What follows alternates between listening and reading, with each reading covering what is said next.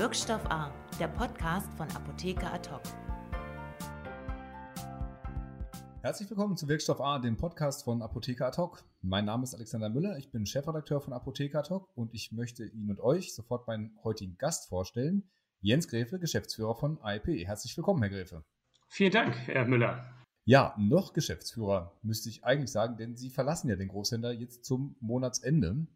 Also eine exzellente Gelegenheit für uns, äh, für einen allumfassenden Rückblick. Ich würde sagen, wir sprechen über alles, ganz offen, über die Anfänge, über die Zusammenhänge, über die ganzen Prozesse, die wir auch zusammen äh, begleitet haben und natürlich über Ihre Zukunft. Ja, vielen Dank. Und äh, Herr Müller, ist mir vor allen Dingen persönlich wirklich auch äh, eine Freude, dass wir das gemeinsam machen, weil irgendwie sind wir gemeinsam gestartet. Ich glaube, inzwischen ist es schon acht Jahre her, sieben oder acht Jahre. Und ich glaube, wir haben auch viel, viel gemeinsam äh, gesprochen und äh, bis zum BGH erlebt. Insofern freue ich mich auf das Gespräch. Ja, sehr schön. Vielen Dank, dass Sie dafür bereitstehen. Ich würde auch sagen, wir fangen ziemlich vorne an. Ähm, Sie waren ja ab 2006 für Silesio tätig. Äh, für die jüngeren Zuhörerinnen und Zuhörer, so hat sich der Stuttgarter Großhändler Gehe mal für ein paar Jahre genannt. Dort äh, war der Herr Gräfe, waren Sie für die ähm, Akquisition zuständig, unter anderem verantwortlich äh, für, das, äh, für die Übernahme in Brasilien. Ähm, Celeso-Teil müssen wir jetzt nicht, glaube ich, nicht so weit äh, da weiter graben. Entscheidend war dann, dass da 2011 ist der damalige CEO, der Dr. Fritz Österle, der, der Ö, wie er in der Branche heißt, äh, gegangen, musste gehen und der Markus Pinger kam und dann war für sie irgendwann auch da die Zeit ähm, zu gehen und sie wurden von IP angesprochen, aber die, die Anfänge von IP, die äh, gehen dann noch ein bisschen weiter zurück und vielleicht erzählen Sie uns einfach mal die Geschichte vom Fuchs, würde ich sie jetzt mal nennen. Ja, vielleicht gehe ich ein ganz klein bisschen weiter zurück. Also wie Sie sagten, ich glaube, ja, es war sogar 2005, als ich, dass ich bei der Celesio angefangen hatte, damals aus Hamburg kommt. Ähm, und äh, ich hatte damals 2005 mit dem Dr. Östele einen hanseatisch-schwäbischen Handschlag gemacht ähm, und habe äh, hinterher dann da als äh, Direktor oder Preisleiter M&A Business Development äh, angefangen, habe mit Dr. Österle zusammen ähm, sechs oder sieben sehr intensive und ich glaube auch erfolgreiche Jahre verbracht, ähm, habe ihn auch sehr geschätzt als Chef, äh, hatte eine tolle Zeit und äh, das, äh, der Höhepunkt oder das Ende unserer gemeinsamen Zusammenarbeit war sicherlich die Akquisition von den beiden Unternehmen in Brasilien, die ich dann auch ähm, ja nicht operativ, aber äh, aus äh, Stuttgarter Sicht betreut hatte. Ähm, wir hatten äh, die Panpharma, der zweitgrößte Pharma-Großhändler in Brasilien, übernommen, damals übrigens in einem fünfjährigen äh, Earn-out-Deal. Ich glaube, wir hatten sogar einen positiven, äh, positiven Goodwill realisiert, was bei Akquisitionen nicht so normal ist. Und waren gerade dabei, das Integrationsprogramm äh, abzuarbeiten und waren im zweiten von den fünf Jahren, die wir uns vorgenommen haben. Und dann ist es genauso gewesen, wie Sie gesagt haben. Das Management wechselte nach und nach und Dr. Östede verließ, glaube ich, das war 2011, ja, ja. Ähm, das Unternehmen und äh, Markus Pinger aus Hamburg kam. Und äh, ja, äh, ich glaube, über Herrn Pinger ist eine Menge berichtet worden. Ich glaube, wir können es vielleicht mit glücklos etwas zusammenfassen in dem. Es passte vielleicht nicht so nicht so ja, zu Celesio. Sehr, sehr, genau, sehr, sehr lange, sehr lange war, glaube ich, nicht da. Ähm, und äh, er hatte seine Eigenarten, war ein guter Typ, muss ich sagen, waren alle angenehm empfunden erstmal, aber hatte seine Eigenarten. Ähm, und für mich hieß das persönlich, dass ähm, ich natürlich im Österle-Team war, was nicht hilfreich war, ähm, aber zweitens ähm, äh, sehr genaue Vorstellungen über die Integration hatte und er hatte auch sehr genaue Vorstellungen, nämlich, dass man die ganze, das ganze Unternehmen in Brasilien sofort übernehmen sollte, den Earn-out nicht ähm, und die Integration nicht durchführen sollte und sich 100 Prozent ähm, aneignen sollte. Und ich war da ganz anderer Meinung. Und dann haben wir gemeinsam beschlossen, dass das sicherlich auch keine Zukunft hat und einen Aufhebungsvertrag gemacht. Ich hatte dann noch neun Monate ähm, das Projekt begleitet und war dann, hatte dann am, äh, ich glaube, am 30. September 2012 meinen letzten Arbeitstag. Das war letztendlich die Geschichte. Und ich wurde dann im Sommer, äh, als ich mich natürlich umgeschaut hatte, was ich äh, sonst noch machen könnte, wieder von Dr. Österle angesprochen, der mittlerweile mit äh, Professor Fuchs zusammen und dem äh, Dr. Eckert von Eckert und Ziegler in Berlin ein genau. altes Projekt des Pharmahandels, nämlich das Thema Zentrallager, beleuchtet hatte. Und zwischenzeitlich war das ein größeres Projekt geworden, wo auch die österreichische Post dran äh, teilgenommen hatte, eine Studie in Auftrag gegeben hatte. Vielleicht sortieren wir das nochmal kurz ein bisschen auseinander. Das war ja der, der Professor Dr. Nikolaus Fuchs, auch Unternehmensberater Lexington. Und der hatte, glaube ich, die Idee und der war damit ja auch schon ähm, rumgegangen bei den anderen Großhändlern, hatte die da auch schon mal vorgestellt. Aber, ähm, also ich glaube, bei, bei Phoenix, bei der Anzag und bei Celesio natürlich auch. Ähm, und dann kamen diese Beteiligten dazu, die sie gerade äh, ja, angefangen haben aufzuzählen, bevor ich sie unterbrochen habe. Der, der Dr. Andreas Eckert, dann der ähm, Dr. Pölze von der österreichischen Post und ähm, nicht vergessen natürlich der äh, Martin Bartenstein. Von genau, wobei, wobei in der Phase war der Dr. Bartenstein noch nicht dabei. Es war wirklich Fuchs, Österle, äh, Eckert, äh, die, wie gesagt, mit der Post äh, zusammengegangen sind. Die Post hat einen Auftrag gegeben, das zu untersuchen. Und am Ende waren alle Beteiligten äh, der Meinung, wir sollten das machen. Jetzt brauchen wir jemanden, der das macht. Und äh, so wurde ich angesprochen. Und ich fand das spannend. Ich fand es spannend, weil ich kannte natürlich die Branche, ich kannte die Akteure bis zu einem gewissen Maße und ich wusste auch, dass das, ähm, was das bedeutet. Und die Frage, die ich damals hatte, äh, war: Wisst ihr, was ihr tut? Äh, haben wir die Freiheit und haben wir Geld? Alles drei wurde bejaht. So saß ich dann am 1. Oktober 2012 alleine in einem Berliner Büro mit einer Studie, wo ich immer so schön sage, alles, was wichtig war, stand nicht drin und das, was drin stand, war nicht wirklich wichtig. Was hätte denn noch drinstehen müssen, was, was wichtig war? Naja, also äh, ich glaube, das hat, das hat sich dann äh, mit der Zeit äh, gezeigt. Was natürlich nicht drin stand, ähm, ähm war die Realität wie immer. Jede, jede, äh, jede Planung wird durch Irrtum ersetzt. Und äh, es stand sehr viel über Operations drin und wie man Leger, Leger, baut. Was natürlich weniger drin stand, ist am Ende wirklich, wie der Markt äh, dann äh, detailliert funktioniert. Ähm, ich denke mir, dass da alle Beteiligten noch einen Tick, Tick zu weit entfernt waren. Ähm, aber nichtsdestotrotz, äh, wie gesagt, ich saß da und ähm, wir hatten dann innerhalb des ersten Jahres letztendlich ähm, das gesamte äh, Unternehmen aufgebaut. Wir haben die Operations aufgebaut, wir haben das Lager gemietet, wir haben die Einbauten gemacht, wir haben äh, die IT zum Laufen gekriegt, wir haben schon den ersten Kampf ähm, ähm, mit äh, dem Wettbewerb gemacht, die natürlich verhandeln, oder die nicht natürlich, aber die verhindern wollten, dass wir beliefert werden. Haben dann erreicht, da kommen wir gleich noch zu, zu, dem, zu dem großen äh, Gemetzel mit dem Fagro, das äh, erinnere ich auch noch ganz gut. Ähm, das war ja mit dieser ähm, in, in der Startphase stand ja ein bisschen auch vor dem, äh, unter dem Stern, dass ja kurz vorher in der Zeit mit Gesine schon mal äh, der Versuch unternommen worden war, einen neuen Großhändler am Markt zu etablieren, mit einem etwas anderen Ansatz. Es war genossenschaftlich, die kamen aus einer Apothekenkooperation heraus. Da fehlt es dann am Ende an der Finanzierung, deswegen sind äh, dann sowohl die Kooperation als auch der Großhändler in die Insolvenz gegangen. Jetzt hatten sie natürlich mit der österreichischen Post äh, dann ganz anderen Investor drin, der da maßgeblich beteiligt war und ja auch über seine Beteiligung ähm, an Transoflex ähm, da ja praktisch auch in der Logistik schon richtig, ja, alles, alles mitgebracht hat sozusagen für das, für das Konzept. Ja, also vielleicht, vielleicht zwei Worte. Also das erste zur Gesine. Ähm, genauso wie Sie sagen, das gab natürlich oder es gab immer das äh, ungeschriebene Gesetz, dass man im Pharma-Großhandel keine neuen Operations startet, jenseits von den bestehenden ähm, äh, zusammen bunt, sag ich mal vorsichtig. Kom komplett verteilter Markt und relativ Gen große Player auch. Ne? Also, genau. Ja. Und, und, und äh, Player, die auch gewisse Spielregeln hatten, äh, an die man sich hielt. Ähm, ähm, genau. Und die Gesine hatte sicherlich das Problem, dass sie von vornherein äh, versucht wurde zu verhindern äh, während den Anfängen. Aber die Gesine hatte natürlich auch das Problem, dass sie neben der minderen Kapitalausstattung auch von einigen Herstellern nicht beliefert wurde bis zum Schluss. Das heißt also, es war auch kein Vollsortimenter in dem Sinne, ähm, jedenfalls kein vollständiger. Insofern äh, haben die nicht das geschafft, was wir geschafft haben, nämlich wirklich äh, sich, sich frei zu schwimmen und zwar finanziell und auch strategisch. Wie, wie schnell ging das bei Ihnen mit den Herstellern? Naja, also ich sag mal, wir hatten ja in der Anfangsphase sehr lange das Projekt versucht oder äh, erfolgreich äh, äh geheim gehalten. Das heißt, wir sind, wenn ich es richtig erinnere, erst im, im, Juni 2012 ist das äh, öffentlich geworden, dass es da was gibt, also wirklich öffentlich geworden und haben dann die Hersteller angesprochen und äh, hatten dann von vielen sehr schnell die Zusage und hatten dann aber von den wichtigsten, ich sag mal fünf bis zehn, äh, die haben sich alle sehr abwartend verhalten ähm, und äh, wie wir später erfahren haben, gab es da durchaus eine Front, die ähm, ähm, organisiert wurde und wo gesagt wurde, die werden nicht beliefert. Und als dann der Erste und der Größte gesagt hat, wir beliefern, haben alle anderen auch beliefert.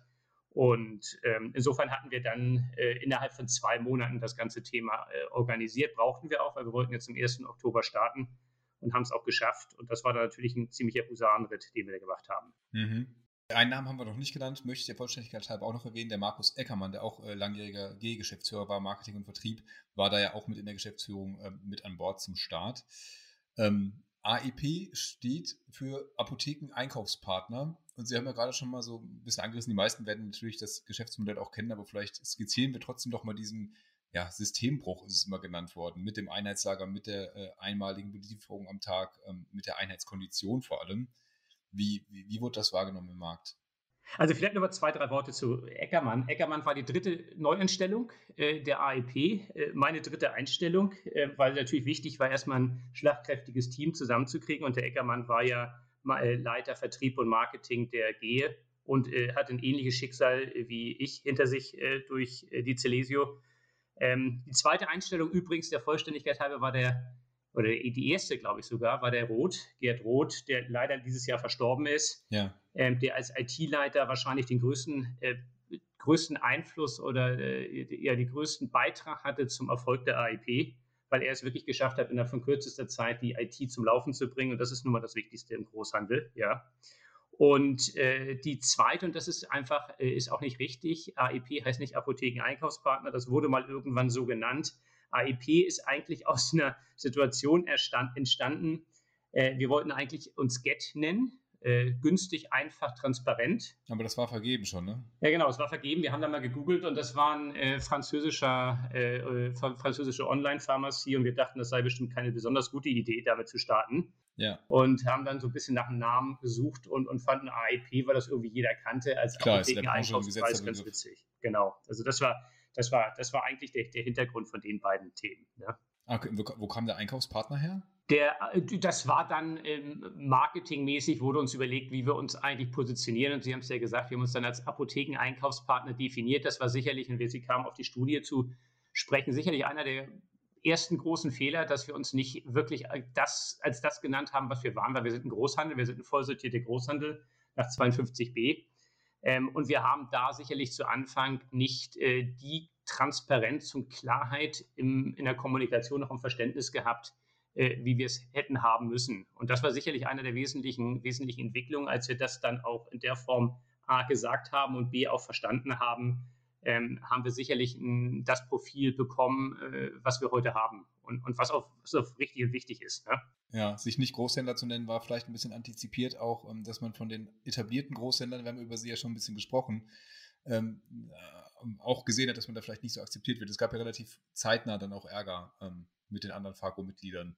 Genau, ähm. also ich glaube, dass äh, klar war immer, und Sie sprachen über das Konzept, dass die AEP natürlich ein ähm, Gegenkonzept, nicht ein Gegenkonzept, ich sage mal eine Weiterentwicklung des bestehenden Großhandels ist. Ähm, äh, der Zent ein zentrales Lager, eine zentrale Auslieferung ist in vielen Ländern absoluter Standard.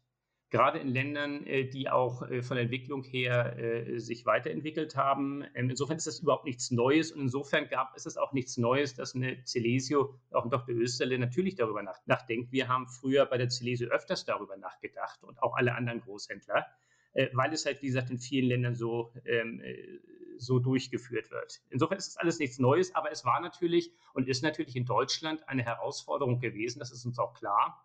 Und äh, wie gesagt, schon in der Gründungsphase hat der FACO versucht, ähm, ähm, oder einzelne Spieler die Belieferung zu verhindern.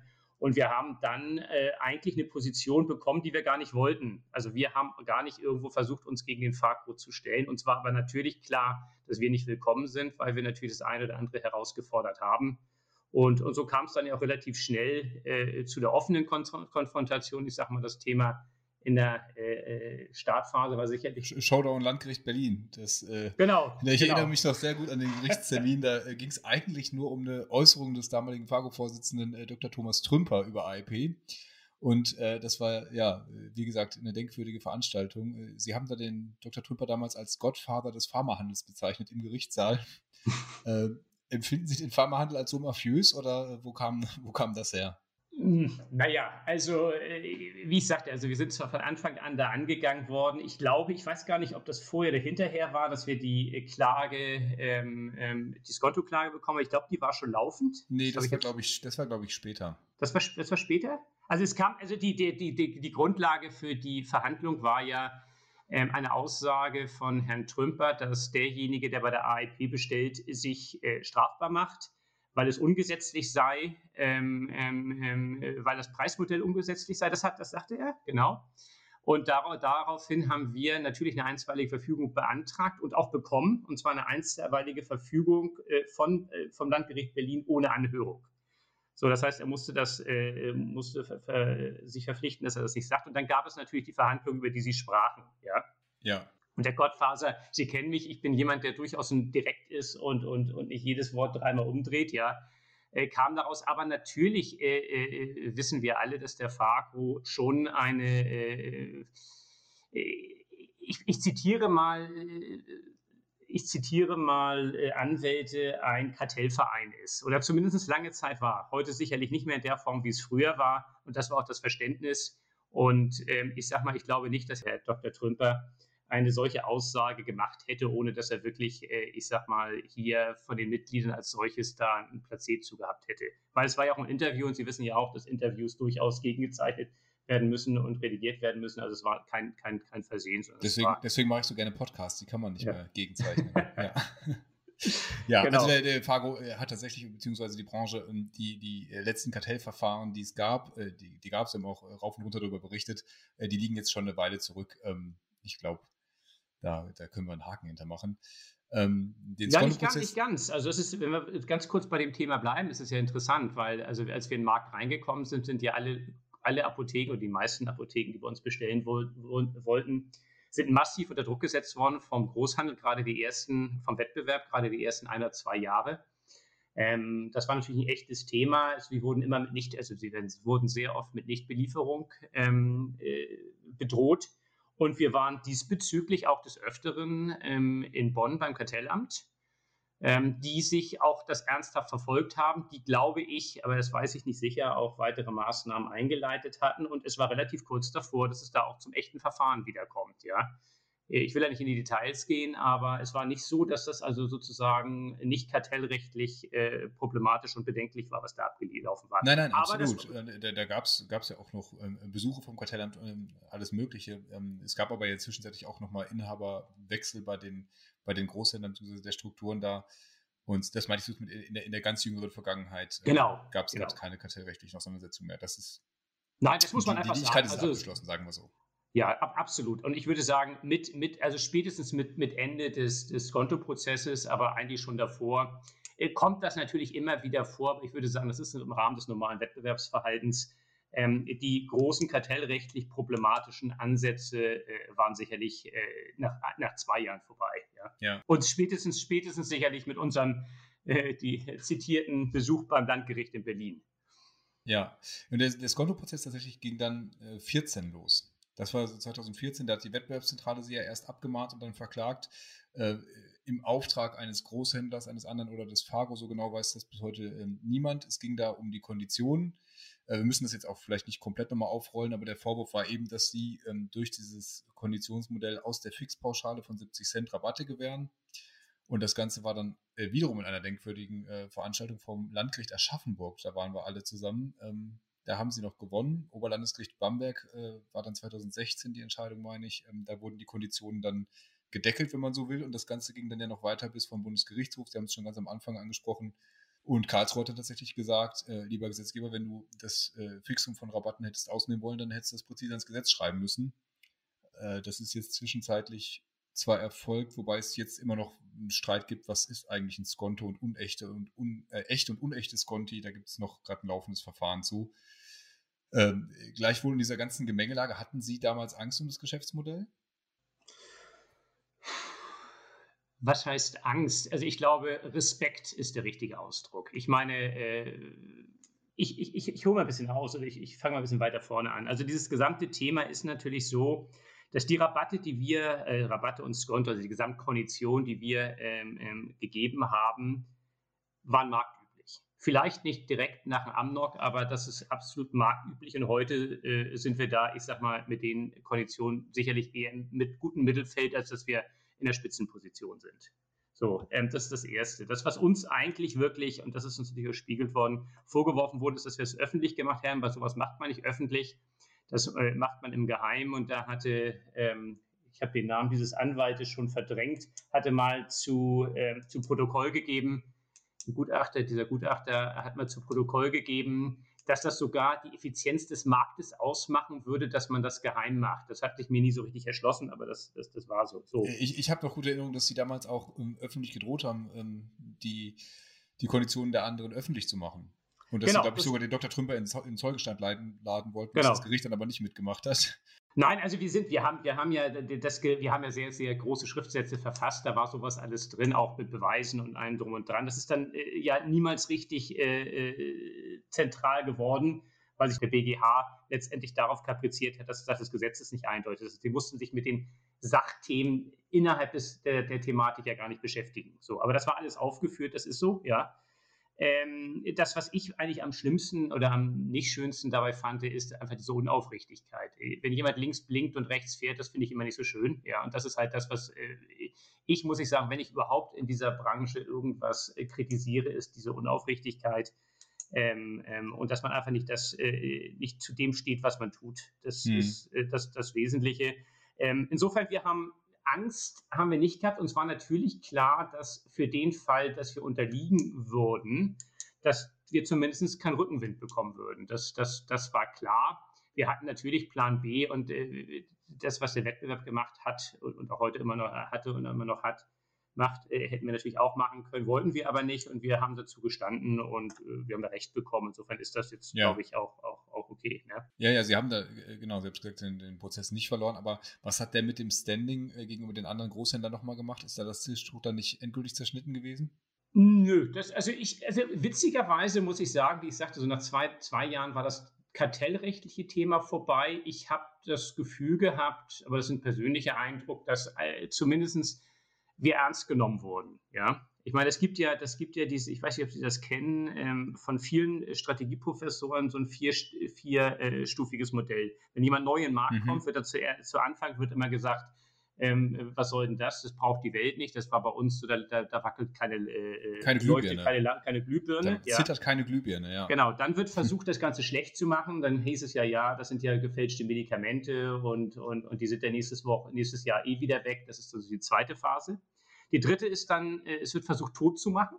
Das, ist dann, das war dann der Prozess, dass man sagt, wir, wir müssen die Geschäftsgrundlage entziehen und dann verändert sich was.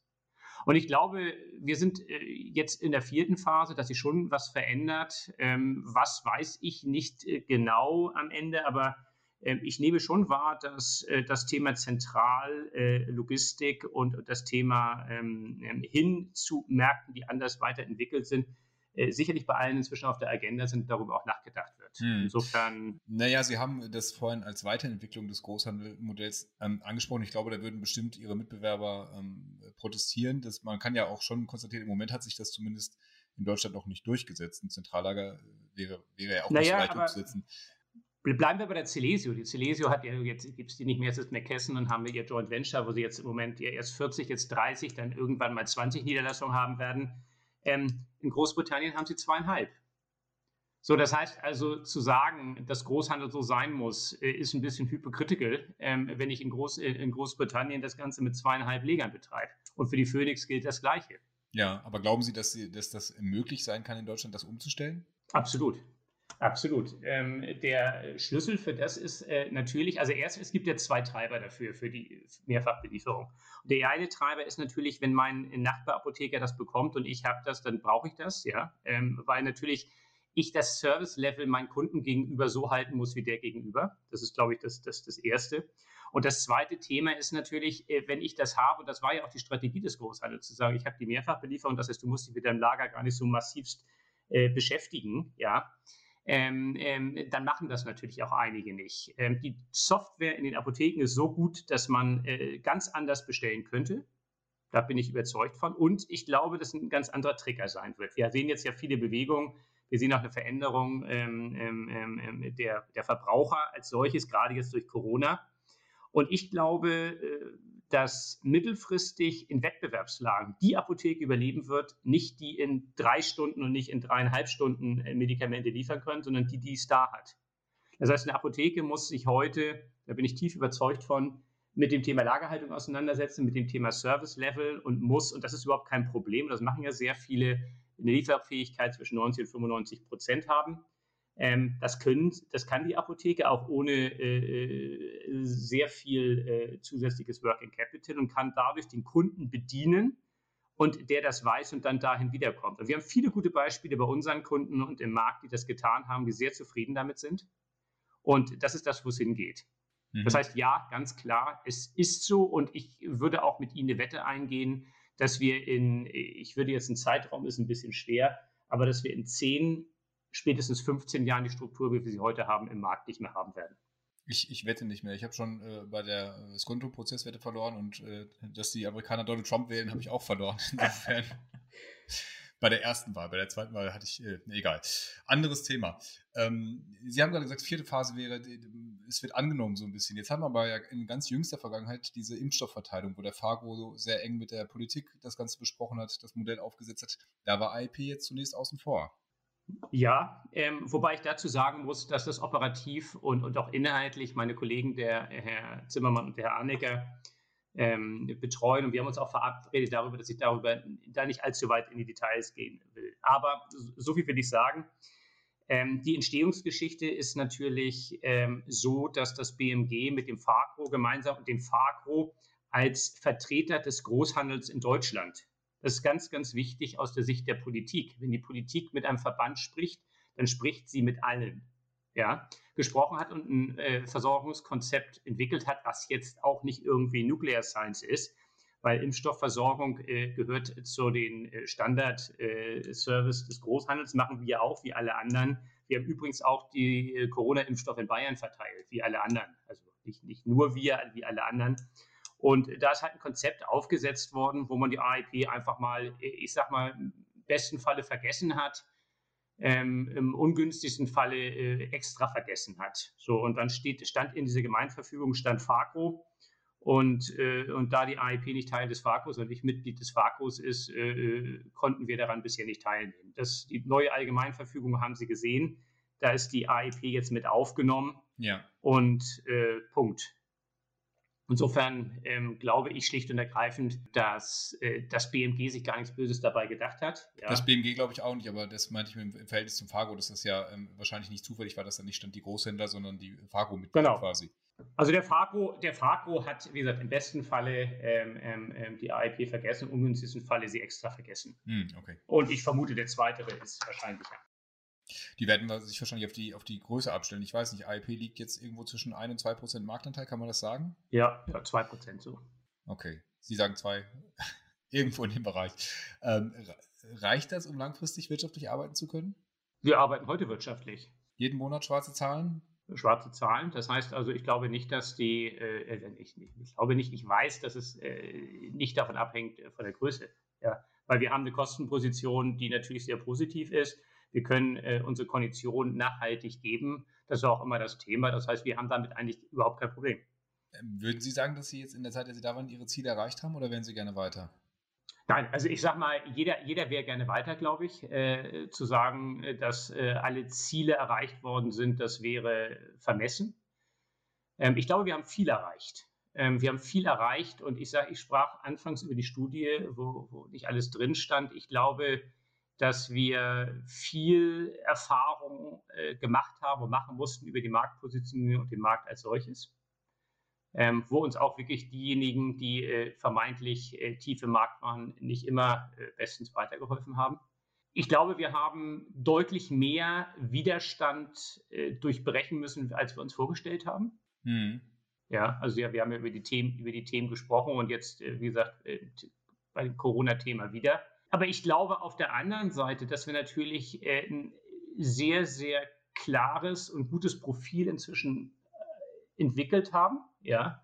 Wir haben heute irgendwo zwischen 200 und 300 Hauptlieferantenpositionen, zum Teil auch Apotheken, ich erzählte, erzählte das, die, wie gesagt, mit dieser Strategie äh, der Lageraufstockung und einmal im Tag Belieferung extrem positive Erfahrungen gemacht haben, sich auch im Wettbewerb extrem gut positioniert haben. Ja. Und, ähm, und wir haben natürlich auch mit der Zusammenarbeit der ELAC, ähm, die auch nachhaltig ist, äh, sicherlich auch mit dem Thema MVDA, auch wenn es nicht so ausgegangen ist, wie wir uns das vorgestellt haben, ähm, durchaus äh, Projekte und Themen realisieren können, ähm, die, die sehr positiv sind. Und wir haben, glaube ich, mal das einzige wirklich überzeugende und funktionierende Konzept für, für, für Belieferung mit, mit exportorientierter oder, oder gefährdeter Ware aufgebaut. Ähm, und sind im Moment dabei, einige Projekte aus dem Zentrallager herauszumachen, die andere der Form nicht machen können. Mhm. Also insofern ja, ähm, die Ziele, die wir erreicht, erreichen wollten, ist die nachhaltige äh, Marktpräsenz und die Profitabilität, die haben wir erreicht. Ja, sie mussten äh, dabei aber trotzdem ein bisschen auf den Markt reagieren. Wir haben jetzt viel über den Faro gesprochen, aber man hat ja auch immer die, die Kunden, die sich ja auch verhalten und auch so eine gewisse Schwarmintelligenz haben. Dann gab es vor allem in der Anfangszeit Apotheken, die dann, naja, vor allem hochpreisiger als Time ALP bestellt haben, um bei ihrem anderen Großhändler dann den, den durchschnittlichen Packungspreis möglichst niedrig zu halten. Stichwort Handelsspannenausgleich. Ähm, da sichern sich natürlich die Großhändler einerseits einen garantierten Gewinn. Das hat aber ja zur Folge gehabt, dass damit ja auch ihr Geschäftsmodell in gewisser Weise torpediert wurde, was ja auch auf ein ausgewogenes Bestellverhalten letztendlich ausgelegt ist und auch davon abhängig ist. Dann hat IP irgendwann dann reagiert und hat den Kunden also auch Grenzen gesetzt, Gebühren eingeführt. Also eigentlich genau das, was man ja am Anfang nicht wollte. Ist das Modell da so ein bisschen an sich selbst gescheitert? Also ich, ich sag mal, vielleicht vorab, äh, was ganz lustig ist, uns wurde ja unterstellt, dass wir Cherrypicker sind. Ähm, äh, das ist genau das, was wir erleben, ha, erlebt haben. Und äh, ich, ich, hatte gesagt, was nicht in der Studie stand. Äh, vor allem die Apotheker oder viele Apotheker waren Cherrypicker. Aber sie waren natürlich nicht Cherrypicker, weil sie böse sind, sondern weil wir haben es zugelassen. Das muss man einfach sagen, ja. Haben die anderen das forciert auch, diese solche Ja, natürlich, nat ja. natürlich, natürlich. Und das, das, ist bis heute noch so. Ähm, was wir getan haben, ist, wir haben eigentlich eine ganz klare Linie eingeführt. Ähm, wir haben gesagt, wer bei uns 2000 Packungen macht, und 2000 Packungen ist ungefähr so die Hälfte der Packungen ähm, einer Durchschnittsapotheke. Eine Durchschnittsapotheke macht ungefähr 4000 Packungen pro Monat äh, äh, über alles. Ähm, wer bei uns 2000 Packungen macht, für den ist, und das muss man einfach auch mal sich auf der Zunge zergehen lassen, seit 2012 alles gleich geblieben. Es gibt keinerlei Bedingungen, es gibt keinerlei Konditionsveränderung, es gibt keinerlei, es gibt eigentlich nur Verbesserungen seitdem und keine Verschlechterung. Seit 2012, acht Jahre. Ähm, für andere haben wir, und das ist der Punkt, haben wir Grenzen eingezogen. Das heißt, wir haben ähm, durchaus gesagt, wenn jemand bei uns dann, ich sag mal, nur hochpreisige BTMs bestellt, wo wir ja keine Gebühren und nichts drauf hatten, da haben wir uns erlaubt, dann zu sagen, pass mal auf, da würden wir dann jetzt doch nochmal irgendwo eine Servicegebühr dazu nehmen. Nichts ja, Aber nochmal, das hat, dem, hat, das, hat das dem Modell nicht äh, trotzdem geschadet? Nee, hat es nicht, hat's nicht ähm, weil wir ein klares Profil hatten. Ähm, das heißt, diejenigen, die wirklich breit bei uns kaufen, da haben wir das ganze Problem nicht. Also wer 2000 Packungen macht, da haben wir weder das Problem, dass sie irgendwo in, in, in, in Bereichen besonders extrem kaufen, noch dass sie uns irgendwie äh, übervorteilen. Ja. Und die anderen, da haben wir ein paar verloren. Äh, die meisten haben das verstanden. Die meisten haben das verstanden, weil sie damit immer noch viel besser fahren. Und ja, wenn Sie so wollen, die reine Lehre des ursprünglichen Geschäftsmodells ähm, haben wir natürlich damit verlassen. Aber ich sag mal, äh, das ist wie beim Fliegen. Sie, sie starten und dann müssen sie halt die ganze Zeit nachkorrigieren und müssen sie halt gucken, wo was funktioniert. Und wenn eine Böe hochkommt, müssen sie wieder runtergehen oder, oder, oder äh, entsprechend. Das heißt also, ich würde das jetzt nicht sagen als Scheitern oder als, als, als Verändern, es ist einfach Lernen. Ja, ja ich merke schon, Sie sind ein ganz positiver Mensch. Sie haben ja gerade das Intermezzo mit MVDA auch als gute Erfahrung äh, dargestellt. Äh, aus meiner Sicht war die Kooperation eher dann irgendwann komplett zu Phoenix zurückgegangen. Man hatte so ein bisschen den Eindruck, entweder man hat zusammengefunden oder das war vielleicht auch ein Druckmittel, das kann man jetzt spekulieren. Aber äh, wie haben Sie das erlebt und was hat das für IP bedeutet?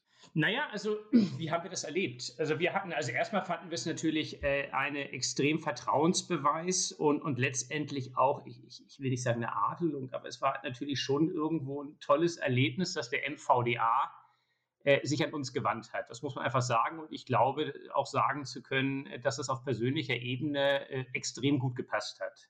Das war eine sehr tolle, war echt eine tolle Zusammenarbeit. Wir haben, glaube ich, da viel getan. Äh, ich glaube, mit dem, was wir können, also schnell entscheiden und pragmatisch arbeiten, das hat auch der MVDA, die handelnden Personen da so gesehen. Zumindest habe ich nie was anderes gehört. Und haben da auch relativ schnell dann was auf, auf, die, auf, auf die Beine gestellt. Übrigens, dann ja am Ende, und das war so nicht gedacht, im Wettbewerb zur Phoenix und wir hatten durchweg ein bis zwei Prozentpunkte bessere Konditionen in dem Angebot, was wir gemacht haben, im PS-Sortiment. Ich will jetzt nicht in die Tiefe gehen, aber das ist relativ komplex.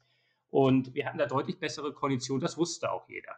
Ja. ja, aber da hat sich der MVDA trotzdem von verabschiedet. Genau, da hat sich der MVDA, da will ich jetzt nicht in die Tiefe gehen, warum und was äh, das passiert ist. Ähm, wir haben natürlich dadurch ähm, Reputation gewonnen, wir haben extrem viele Kunden gewonnen, ja.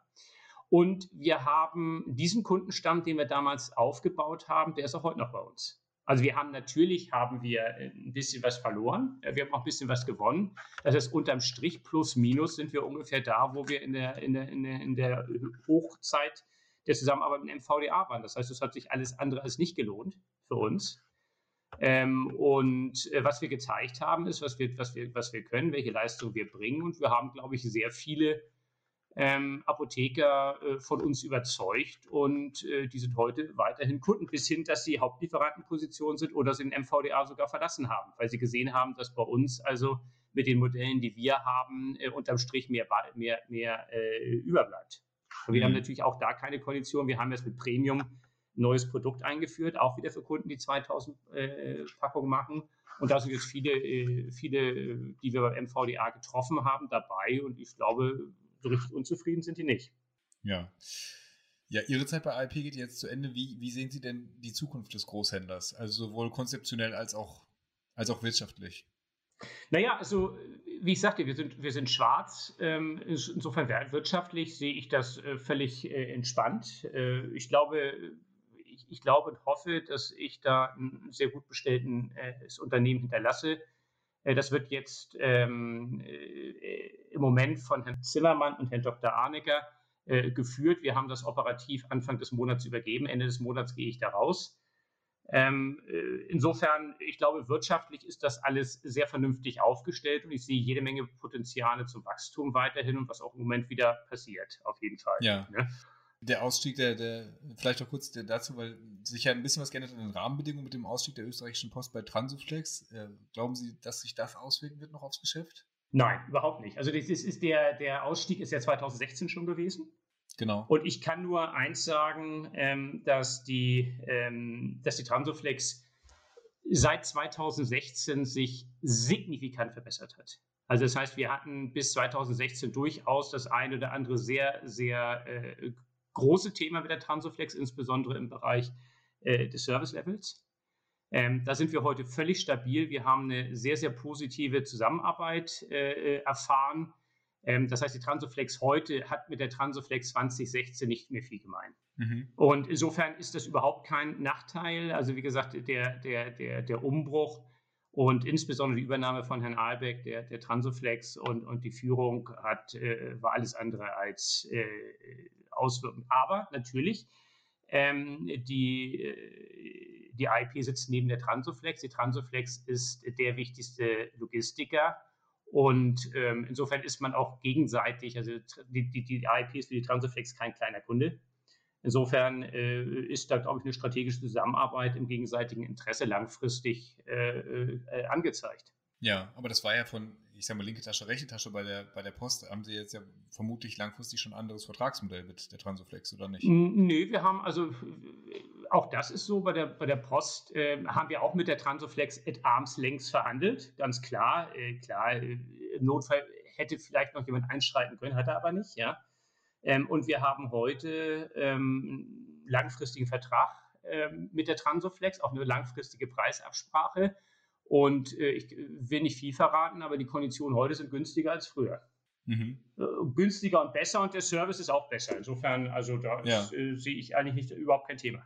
Also unterm Strich äh, erwarten Sie auch, IP wächst weiter, die anderen Großhändler entwickeln sich eher in Richtung IP, ver verschlanken ihr Niederlassungsnetz? Naja, also ich sag mal, die ARD hatte darüber spekuliert, äh, die Hälfte der Niederlassung zu schließen vorher. Sie erinnern sich an das ganze Thema. Ähm, sie haben jetzt zehn geschlossen, die werden weitere schließen, das ist klar. Ähm, andere Großhändler denken darüber nach. Ich glaube, und das ist das Problem, das ist natürlich eine Entwicklung, die können sie nicht Schritt für Schritt machen, zumindest nicht, wenn es nicht alle zusammen machen. Ähm, äh, das heißt, äh, das, ist, das wird eine äh, eruptive Entwicklung sein, die irgendwann passiert. Wann, weiß ich nicht. Ich hatte Ihnen eben zehn Jahre gesagt. Auf die Wette würde ich mich einlassen. Ja. Ich hatte ja schon gesagt, dass ich nicht wette. Ja, genau, das ist so, aber auf die würde ich mich einlassen. Ähm, also es ist auf jeden Fall ist es ein Trend und es ist eine Entwicklung und alles andere ist, äh, wäre, wäre nicht, ähm, wäre überraschend, aber, und das muss man schlicht und ergreifend sagen, die AIP hat ein klares Profil, sie hat einen klaren Markt, sie hat auch ein klares, äh, klares Kundenportfolio. Ähm, die AIP wird weiterhin einmal pro Tag liefern, wird weiter aus dem Zentrallager heraus agieren, ja, also jedenfalls gehe ich jedenfalls davon aus. Und äh, wird das wird, wird so bleiben wie bisher. Ne? Ja, aber das klingt doch eigentlich von der Gesamtentwicklung äh, gerade nach einer spannenden Phase. Warum gehen Sie denn jetzt? Naja, die Entscheidung ist ja relativ lange schon gefallen. Ich habe vor äh, im Januar letzten Jahres habe ich gesagt, dass ich mich äh, neu orientieren möchte. Ich habe das äh, acht Jahre gemacht. Ich persönlich glaube ganz fest an diese acht Jahresrhythmen, ähm, die ja bei uns in der Verfassung für äh, wichtige Spitzenpolitiker fehlt, ähm, was vielleicht ähm, gar nicht so schlecht wäre. Ähm, und nach acht Jahren, finde ich, muss man auch mal was Neues machen. Äh, persönlich ist das so, dass da jetzt äh, Entwicklungen sind ähm, ähm, bei meinen Kindern, äh, die einfach passen.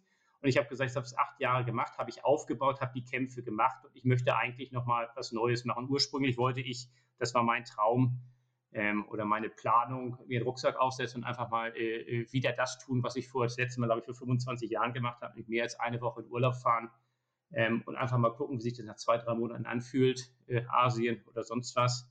Nun ist. Äh, jetzt genau. kommt es doch nicht so. Sie machen jetzt keine Weltreise, Gen sondern Sie haben schon, Sie haben schon was Neues, wie ich höre. Genau. Das, verraten, äh, verraten uns das schon. Verrate ich gerne ähm, mit einem kleinen Lächeln. Ähm, weil das, das Leben kommt immer ein bisschen anders als, äh, sagte ich schon mal, Planung heißt zufällig Irrtum zu ersetzen. Ähm, das mit dem Reisen ist ja ein bisschen schwieriger geworden. Ähm, jetzt ist privat noch was anderes dazwischen gekommen. Und äh, ich bin dann angesprochen worden, und zwar, und das ist jetzt äh, äh, dann sicherlich eine Neuigkeit, ich bin, ich bin von dem Chef der Transoflex angesprochen worden und, äh, und werde ab dem 1.5. Äh, in die Geschäftsführung der Transoflex eintreten. Das heißt, Sie ziehen nach nebenan? Nee, nicht nach nebenan, nicht in die Niederlassung, nach Weinheim. Oder das war schon klar, es war, war ein Scherz. Ich ziehe zieh ganz genau nach Weinheim.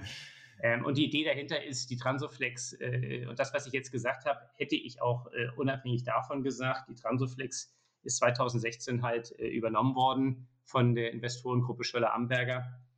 Ähm, und das war ein Restrukturierungsfall. Und äh, wie gesagt, Herr Albeck mit seinem Team hat die Transoflex dann restrukturiert, stabilisiert und äh, die haben jetzt sehr viel vor. Ich glaube, auch in der Position, die die Transoflex in dem Pharmamarkt hat, ähm, äh, ist da auch durchaus noch viel zu tun. Und er hat mich einfach angesprochen, deswegen, A, weil wir uns kennen, ich denke auch schätzen, ich jedenfalls ihn. Ähm, und ähm, er hat die Pharma-Expertise für die Weiterentwicklung zusammen mit der MA-Expertise ähm, gesucht hat. Und ähm, das passte dann eigentlich alles ganz gut. Wie gesagt, weil mit dem Reisen das nicht ganz so einfach war. Und so werde ich da ab 1.5. anfangen, ja. Das heißt, nahtloser Übergang quasi direkt bei der Transflex, ja. Mal wieder. Sehr schön. Und Sie wissen auch schon, wer Ihr Nachfolger wird bei AIP? Nee, das weiß ich nicht. Ähm, das weiß äh, zumindest bei uns niemand. Ähm, ich habe gehört, dass das im Mai öffentlich wird. Und insofern, selbst wenn ich wollte, könnte ich das nicht sagen. Das Unternehmen wird im Moment, äh, wie gesagt, glaube ich, auch gut geführt von Herrn Arnecker und Herrn Zimmermann. Die sind jetzt äh, seit äh, einem Monat äh, ohne mich da agierend, also ohne mich operativ agierend, haben auch dieses ganze Thema Corona-Verordnung äh, geführt. Und äh, insofern gucke ich mir das Ganze dann vom Spielfeldrand an. Und äh, genau. Herr Gräfe, vielen, vielen Dank. Sie bleiben uns ja noch ein bisschen erhalten im, im Spiel sozusagen. Also das Spielfeldrand stimmt ja nur so halb. Äh, insofern freue ich mich darauf, auf unseren äh, zukünftigen Austausch auch, wünsche viel Erfolg beim Start bei der neuen Aufgabe und bedanke mich nochmal ganz herzlich für das Gespräch. Vielen Dank, Herr Müller. Hat mir Spaß gemacht und äh, wir bleiben auf jeden Fall in Kontakt. Auf jeden Fall. Liebe Zuhörerinnen, liebe Zuhörer, auch vielen Dank an Sie fürs Zuhören. Ich glaube, wir haben viel Spannendes gehört und ja, bis zum nächsten Mal. Wirkstoff A, der Podcast von Apotheker Ad hoc.